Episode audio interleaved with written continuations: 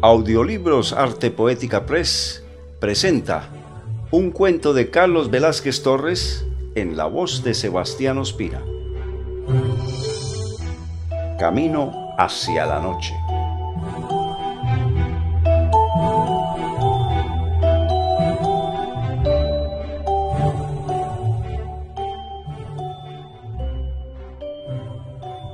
Camino hacia la noche. Numeral 1. Las alarmas han cesado y la marcha se detiene. Gozaremos ahora de algunos días de quietud. En la última jornada, tras haber terminado la construcción del cinturón de supervivencia, nos reunimos como siempre en busca de la noche para departir y hablar de nuestro futuro. El exilio es duro cuando se reconoce la imposibilidad de regresar, no obstante haya sido voluntario. ¿Qué se dirá del destierro de los otros?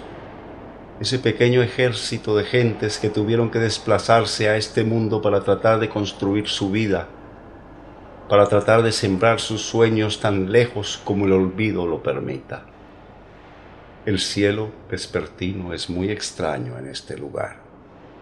La ausencia de una verdadera atmósfera ahuyentó el azul hace millones de años, y tan solo en las eternas noches divisamos cierta forma de aurora de colores difusos en la insondable oscuridad que nos rodea. Es extraño como de repente nos empezamos a olvidar de los colores de la naturaleza que rodeó nuestra infancia. Ahora se nombran eventualmente casi de manera mítica y fantasiosa. Los antiguos se dedicaron a su contemplación como privilegio, como prueba de armonía con el cosmos. Aquí, hasta ahora, el único arte es el de sobrevivir y cargar con la condena del eterno trasegar hacia la oscuridad. La construcción del cinturón de supervivencia tomó siete años terrestres y le costó la vida a más de mil personas.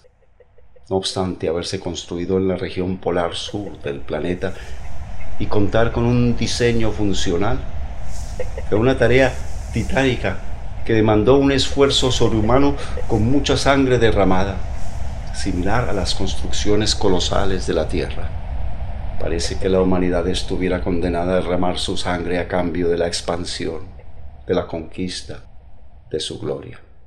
La construcción del cinturón de supervivencia tomó siete años. Ahora que está terminado, nos trasladaremos al otro polo y duraremos otro año construyendo un segundo cinturón. Al terminar este, la población se dividirá y quedaremos separados casi que por siempre, tal vez hasta que la soledad nos mate o el sol, en su estertor mortuorio, nos devore en el último instante de perfección. El día del primer desembarco la casi totalidad de los tripulantes estaba excitada. El capitán general de la misión descendió de la nave y plantó las banderas de la Confederación Suramericana de Naciones y de la Asociación Hemisférica de la Ciencia y el Mercadeo Sur. Luego dio unos brinquitos de marioneta y se dirigió a la nave, tomó el control de la transmisión y habló a la Tierra para dar el parte de la conquista, tal como en 2025 era terrestre lo hicieron los norteamericanos. La primera misión trazó una línea de banderas virtuales a lo largo de un paralelo del planeta. Sobre este hubimos de comenzar el ensamblaje del cinturón de supervivencia. Ahora, al concluir la construcción del primer módulo en el cinturón norte, llegará la última expedición de colonos. Ellos serán, junto con nosotros, quienes vivirán al otro lado de este mundo. El tiempo transcurre diferente de como se percibía en la Tierra. Aquí el ritmo lo marca una dualidad intangible dada por los ciclos circadianos y la lenta rotación del planeta. La eterna penumbra del ocaso, la continua travesía y otras tantas cosas que aún no podemos explicar impiden sentir una relación total con el tiempo terrestre.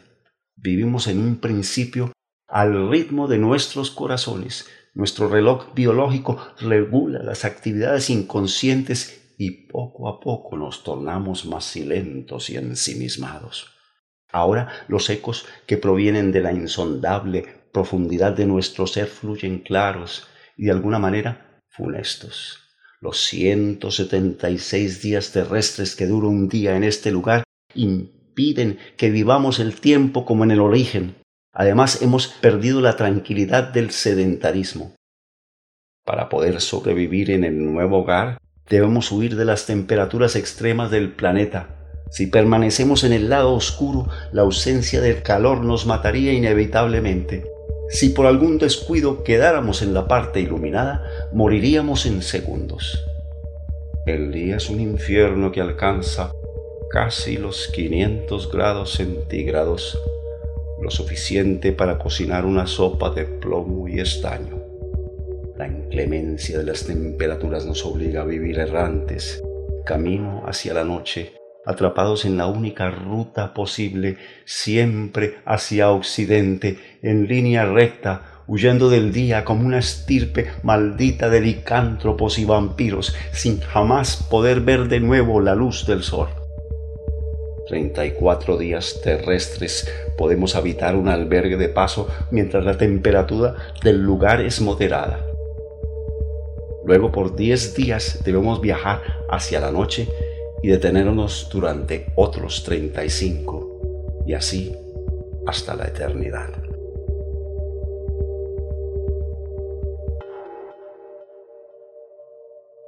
Numeral 2 Las misiones de apoyo del proyecto Mercurio 1 y 2 constan de abastecimiento de supervivencia en comida, aire y agua paulatinamente han ido disminuyendo y pronto cesarán, lo cual nos obliga a mantener en perfectas condiciones las plantas de reciclaje y purificación. El interés en este lugar ha disminuido mucho en las últimas décadas y las asociaciones hemisféricas y comerciales de la Tierra dirigen su mirada hacia otras colonias. El aprovechamiento comercial y la generación de riquezas son tan escasos que la ayuda en supervivencia genera descompensación en los intereses monetarios de la tierra. Desde hace varios años, acabada la exploración topográfica y geológica, hasta la comunidad científica de nuestro planeta Origen perdió interés en este lugar. En los últimos años, esta colonia solo reporta conocimiento a ciertos sectores de científicos sociales, antropólogos y sociólogos que ven con alguna curiosidad analítica el desarrollo de esta primigenia sociedad colonial. Los más recientes informes revelan que tras la pérdida del atractivo comercial y científico, esta colonia será usada como refugio y reubicación de personalidades de variable y marginal comportamiento moral. En otras palabras, la tendencia principal es convertir cierto sector de los cinturones de supervivencia en panópticos de vigilancia y control. Eso en la Tierra se llamaba cárcel o guandoca, en el peor de los casos, dijo Benítez. No es extrañar que los abogados hayan empezado a interesarse por nuestro planeta. La última orden del capitán general de la colonia ha sido adelantar la construcción del cinturón de supervivencia norte.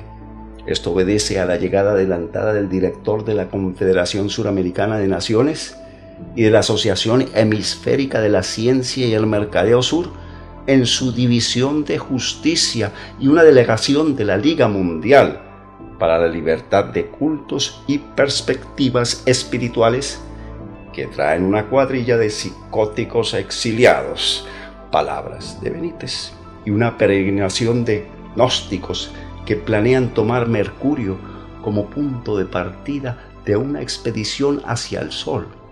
Ellos consideran la estrella como puerta abierta para el ascenso de plano espiritual, algo así como un vórtice energético para saltar a la quinta dimensión. En 24 días mercurianos llega dicha expedición. Ese es el tiempo que tenemos para concluir las dos primeras fases del túnel hemisferio norte. Habremos de vivir hacinados mientras construimos las primeras barracas. El cinturón de supervivencia terminado funciona como un radiador gigantesco que transporta calor desde la zona día y lo transporta a la zona noche. Y de manera inversa transporta frío de la noche hacia el día.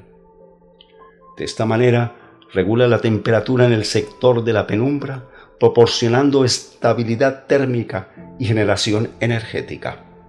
No obstante, mientras se construyen las nuevas fases, tendremos que vivir en condiciones extremas, con trajes muy incómodos y expuestos a la ventisca solar que baña el planeta.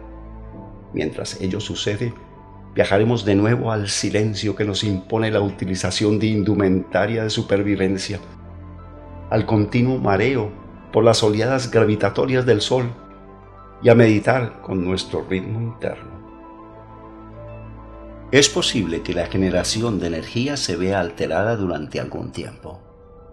En el Sol, una protuberancia de gran magnitud permanece emitiendo viento solar, oleadas magnéticas y radioactivas. Mientras estemos en conjunción con la Tierra, tendremos problemas para la estabilización de los sistemas de comunicación, de ventilación y de supervivencia en general. Los sistemas auxiliares tendrán que trabajar al límite mientras los principales estén desconectados para su protección. En estos casos podemos dedicarnos un poco al esparcimiento y a la reflexión. Por ejemplo, en la sección 3, dedicada a la recopilación y generación de pautas culturales, un grupo de científicos y antiguos folcloristas terrestres nos van a mostrar una exposición de cómo se da el desplazamiento en las influencias planetarias en la carta astral mercuriana y cómo ésta interactúa con el antiguo tarot gitano, de acuerdo con la sucesión dispar entre días y noches terrestres y locales. La conferencia servirá también para ventilar el problema del margen de error causado por el alargamiento del tiempo dada la cercanía de la gran masa solar. Para los astrólogos esto genera ciertas fallas en la predicción de horóscopos mercurianos, puesto que aún la teoría astrológica local no se ha emancipado de la milenaria tradición terrestre y en algunos casos las predicciones económicas se cumplen en el aspecto amoroso y las de la salud indistintamente pueden ejercer influencia en lo económico o en lo sentimental. Benítez utiliza estas situaciones para sacar provecho del desconcierto de los astrólogos y sugerir sus cáusticos comentarios. La siguiente conferencia, según aparece en la programación, tiene que ver con la aplicación de la relatividad especial a las influencias planetarias para zanjar el error señalado por los anteriores conferencistas. Es posible que no se repita exactamente el mismo comportamiento de cada grupo zodiacal como en la Tierra, sin embargo, la ciencia astrológica jamás tornará hacia lo no observado o comprobable, a pesar de la presión constante de los cabalistas de otras colonias planetarias. La astrología o los astrólogos mercurianos tienden a ser más estadísticos que los médicos terrestres. Numeral 3. En el momento que nos acercamos, ninguno de nosotros se atrevió a tocarla. Parecía una figura precolombina extraída de las piezas virtuales de una enciclopedia interactiva de arqueología. Los lejanos miedos penetraron nuestras venas. Algunos dieron la espalda, otros retrocedieron y otros recordaron antiguas plegarias. No obstante haber comprobado la presencia negativa de microorganismos peligrosos, nadie quería tocar esa figura envuelta en trapos y polvo. Ni siquiera Benítez, con su peculiar forma de pasar sobre lo convencional, intentó averiguar de qué se trataba. Como extáticos, permanecimos varios minutos hasta que la voz de Benítez se alzó y ordenó a un pionero voltear el cuerpo. Una especie de lienzo rojo y negro la envolvía. En su brazo derecho y contra su pecho aferraba otra figurita más pequeña que parecía su hijo. Por los muchos años de contacto, el otro brazo se había adherido a la frente. De su hombro colgaba una mochila tejida de una fibra vegetal y en ella sobresalían unos papeles enrollados. Carajo, levanten esa vaina y llévenla adentro. Pues que le tienen miedo a los extraterrestres, gritó con irónico acento militar Benítez. Dos pioneros lo obedecieron. Sin embargo, cargaban a la momia sin atreverse a mirarla. El examen determinó que se trataba de una humana, una mujer y su cría de pocos días de nacida. Los dos cuerpos, pero sobre todo el niño, tenían una prolongación inusual de su espina dorsal, como una cola. Ambos, madre e hijo, conservaban los rasgos de las antiguas civilizaciones amerindias, y en la boca de la madre se encontraron rastros de hojas sin masticar. Cosa curiosa, no se pudo, por ninguno de los métodos conocidos, determinar la antigüedad de los cuerpos. Numeral 4. La respuesta a los interrogantes surgidos por el hallazgo tardó un tiempo en aparecer. El hecho suscitó un nuevo interés por parte de la comunidad científica terrestre. Tras el nuevo fracaso de la exploración en Venus y la nueva pérdida de la sonda Aconcagua al intentar fotografiar la esfinge marciana, las expectativas se trasladaron hacia la madre momia Mercurio Cinturón Norte. Los análisis de las hierbas encontradas en la boca de la mujer revelaron que se trataba de cacao sabanero, conocido también como borrachero, y de una planta medicinal llamada sangregado. Los diseños, tanto de la ropa como de la mochila, coincidían con los característicos de la cultura muisca de la meseta cundiboyacense en la antigua Colombia.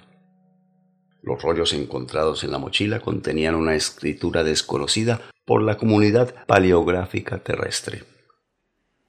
Como era de esperarse, los misterios de las momias trajeron una bandada de científicos terrestres el incompleto cinturón norte se saturó de advenedizos y hubo de trasladarse a un importante número de pioneros al cinturón sur. La situación se puso más tensa cuando un grupo de exiliados judiciales se amotinó y trató de tomar el control del cinturón sur plagiando a un grupo de arqueólogos colombianos recién llegados. El motín se agravó puesto que la actividad policial en las colonias era incipiente y las exigencias de los presos solo podían ser satisfechas con la entrega del gobierno de la colonia. Benítez se encargó de las negociaciones. De alguna manera, su actitud irreverente logró seducir a los amotinados. Cierto grupo de sediciosos adhirió a la propuesta de un gobierno conciliado, propuesta por Benítez, y fue nombrado su representante en la dirección de la colonia no sin antes augurarle ser el primer asesinado en la historia interplanetaria si los traicionaba. Otra de las exigencias fue desmontar los filtros de información.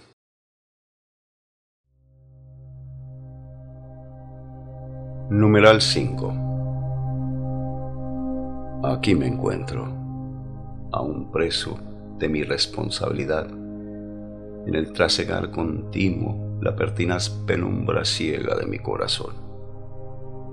Hace ya algún tiempo, el ritmo de la continua marcha compasó las traslúcidas esperanzas. La vida, la penumbra y la esperanza se colorean con idénticos matices. No entiendo la rebelión. Todos vamos en la misma ruta, al mismo ritmo y cumpliendo un mismo destino. Al final, todo se hundirá en la llamarada cósmica del origen, como lo hizo la expedición de gnósticos que se sumergió en las incandescentes lenguas de la corona solar. El enigma, la vida y la muerte, tal parece están grabados de alguna manera en el cuerpo dual de la madre momia, arquetipo singular de razas extintas. La respuesta es el destino. Nos enfrentamos al peligro de conocerlo. Me pregunto, ¿quién será el encargado de leer el nombre de Dios en la frente del golem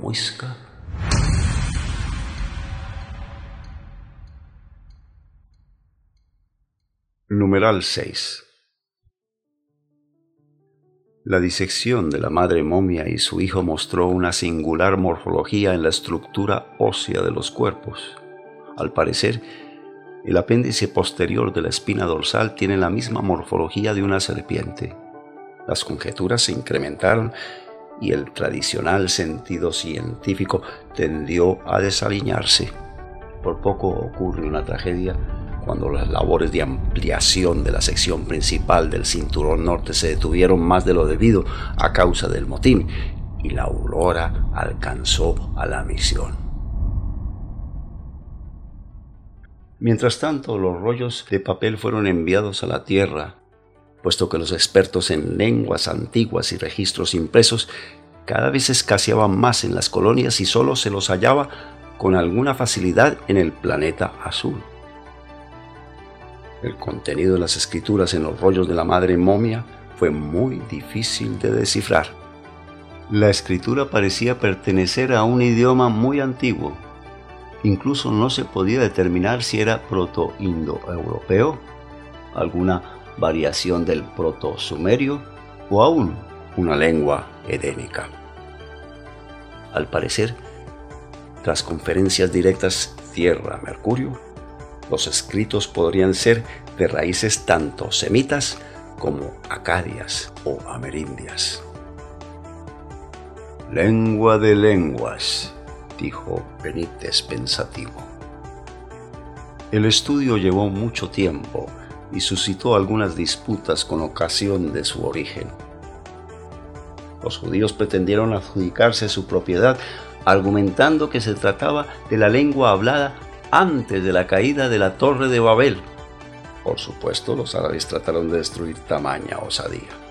Sin embargo, dada la universalidad del género humano e importancia política, la Confederación Suramericana de Naciones tomó la potestad tanto de los escritos como de su análisis hermenéutico.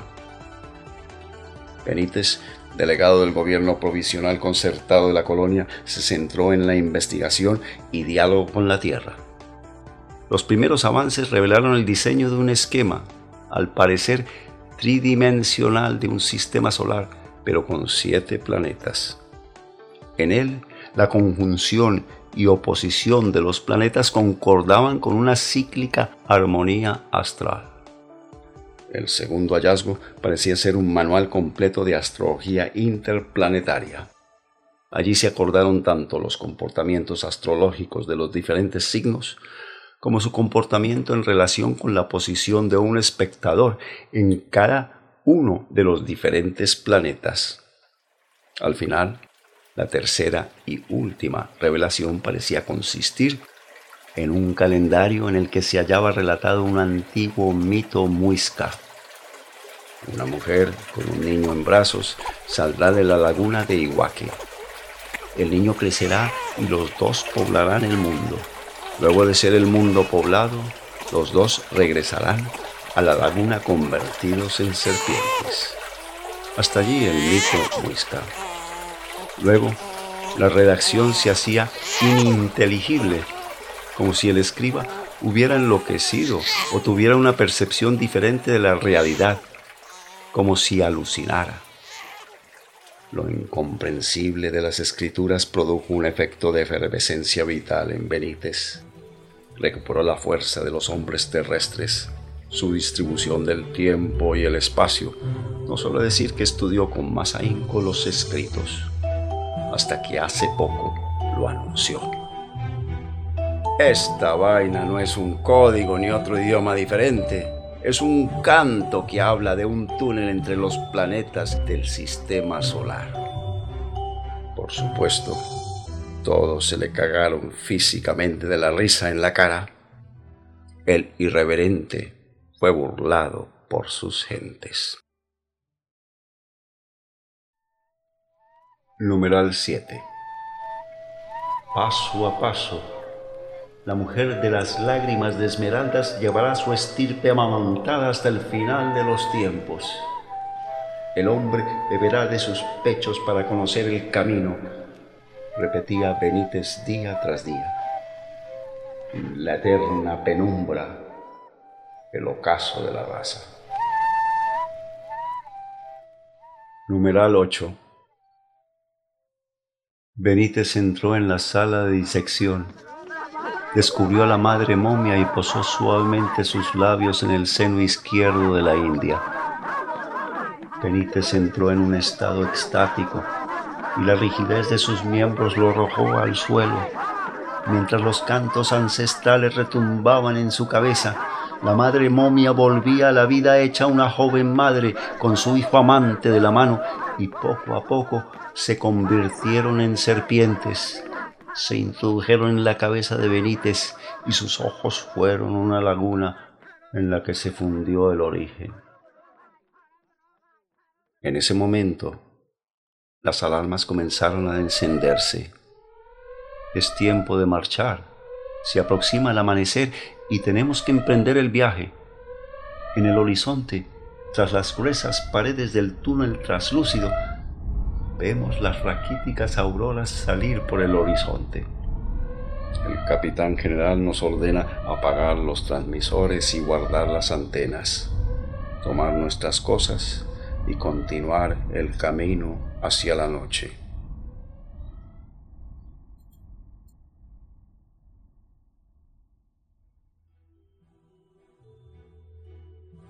Narración Sebastián Ospina Dirección y producción Carlos Velázquez Torres Grabado en la ciudad de Nueva York 2022 Arte Poética Press es una editorial hispana radicada en la ciudad de Nueva York. Nos especializamos en obras de temas y autores iberoamericanos residentes dentro y fuera de los Estados Unidos. Publicamos libros de creación literaria, novela, cuento, teatro y poesía bajo el sello Arte Poética Press. El sello Escribana Books publica libros académicos en áreas de estudios culturales y literarios. Visite artepoética.com para acceder al catálogo de obras. Síganos en las redes sociales. Todos los derechos reservados.